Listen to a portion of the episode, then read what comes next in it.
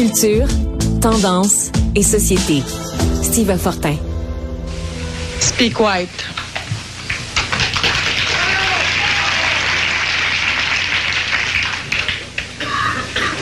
Speak White.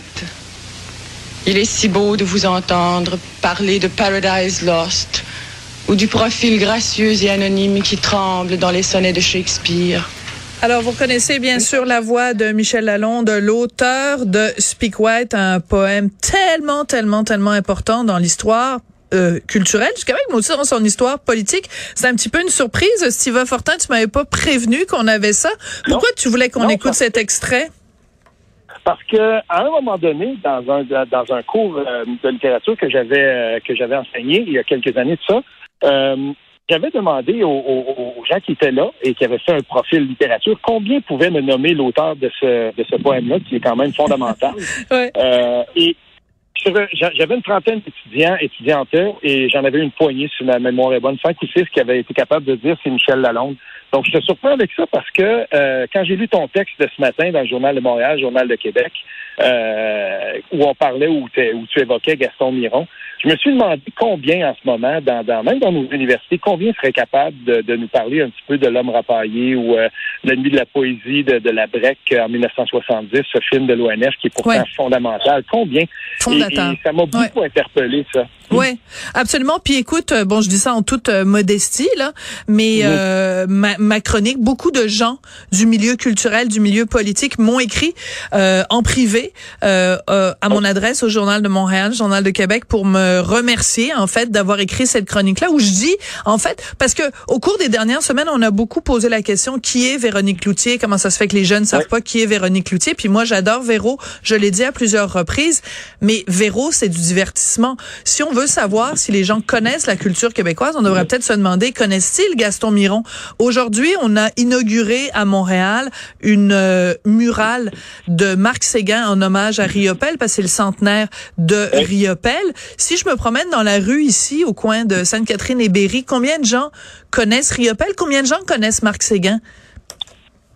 Très peu. et c'est pour ça que c'est important de revenir à ça, cette espèce de d'inculture euh, et, et, euh, ça existe pour vrai. Je l'ai vu dans le monde de l'enseignement, je l'ai vu dans le monde des médias souvent par mon par mon, mon implication aussi euh, dans le milieu de l'enseignement. C'était c'était criant parce que c'est quand même quelque chose de penser que dans notre système d'éducation, à partir de la, du deuxième cycle du primaire, on, on commence à faire lire ceux qui prennent des, des, des, programmes au secondaire où on, est moindrement un petit peu d'international, on va lire, on va lire au cégep, on va lire à l'université. Puis euh, nous, on accueillait des, des, des gens, par exemple, profil enseignement euh, français ou histoire euh, au département d'éducation. Puis combien était capable de, de, de, de, me, de me réciter ou de, de me parler de ces auteurs-là? Très peu. Et il y a quelque chose là-dedans qui parle un petit peu de notre propre euh, frilosité par rapport à notre culture et l'incapacité qu'on a de la, de la transmettre. Et il y a, y, a, y a quelque chose là qui, qui est aussi important que le chantier, par exemple, euh, de, de l'illittératie ou des problèmes de littératie. Mais la littératie, par rapport à notre propre histoire et notre culture, ça existe aussi et trop peu de gens la connaissent. Et, c'est, ça qu'on voit dans ton texte. Puis euh, tu parlais de, de, de, de Riopel.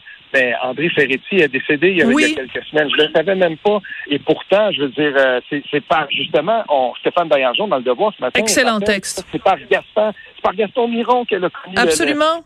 qu'elle a connu l'indépendance. Mais combien maintenant sont capables de nous parler d'André Ferretti? Et elle est dans notre paysage médiatique, artistique et politique depuis 55 ans.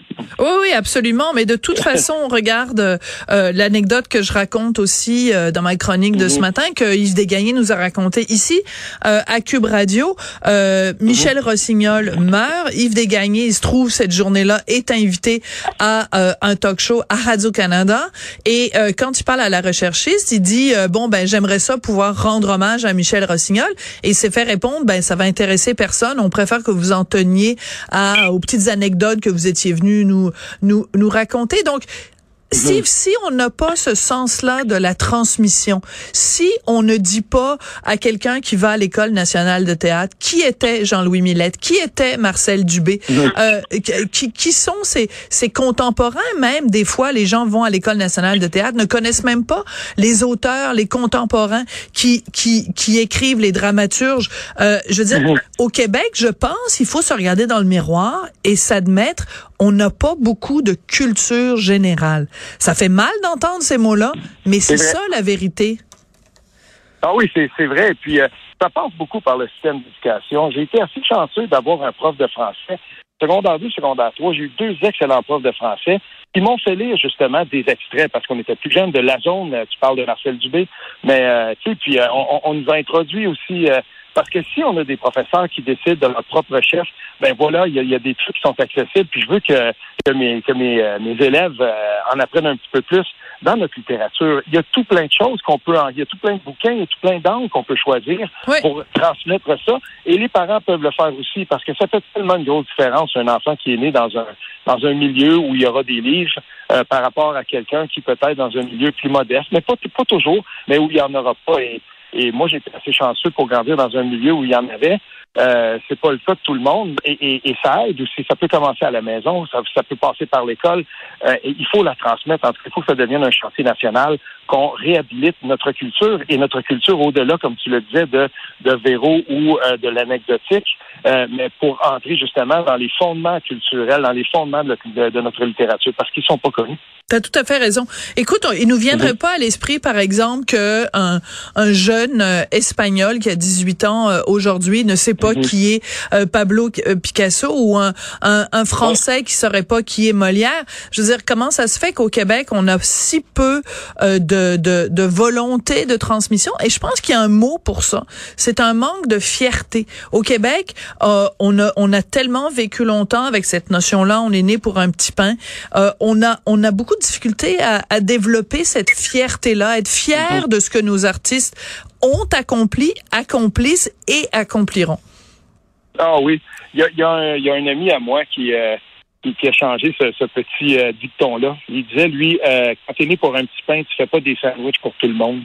Puis j'ai toujours trouvé ça bien drôle parce que c'est vrai, c'est comme si à un moment donné, c'était pas juste qu'on était qu'on était né pour un petit pain, puis que c'était un peu comme un peu cascadé sur nous, mais on, a eu aussi de la difficulté à un moment donné à juste être capable de se dire ben on va dépasser ça, puis le mot fierté, on va le prendre non pas dans un sens péjoratif, mais on va l'appliquer à la beauté de tout ce qu'on a construit. Et oui, on a beaucoup de difficultés à, on dirait, à assumer cette fierté-là. Je pense que ça fait un petit bout de temps aussi qu'on essaie de nous rentrer dans le coco des fois que euh, cette, fierté-là, moi j'ai vu des gens qui l'ont associée à du repli, alors que cette fierté-là, on devrait être capable de, de, s'en servir comme un tremplin, un tremplin vers l'autre. Hein. Pour ceux qui ont lu euh, Atos Verbossi, là, je veux dire, c'est exactement ça. C'est un tremplin à fierté. Oh oui, tout à fait, tout à fait. Écoute, euh, oui, c'est ça. Puis on célèbre euh, euh, la culture, par exemple. On va célébrer le livre d'Alain Farah, c'est ça, euh, mille, mille secrets, mille dangers, qui va d'ailleurs être porté en série ou au cinéma, je ne sais plus, par Philippe Falardeau. Donc, célébrons la culture sous, sous toutes ses formes. Hein. Moi, les exemples que j'ai donnés dans mon texte de ce matin, c'était Kim Thuy, puis c'était Dany Laferrière. Donc, c'est cette, cette culture-là québécoise qui est, qui est protégée forme, ben il faut la célébrer puis il faut en être fier. Donc merci de m'avoir surprise euh, avec ton extrait de Speak White. À tout bientôt, euh, Steve. merci.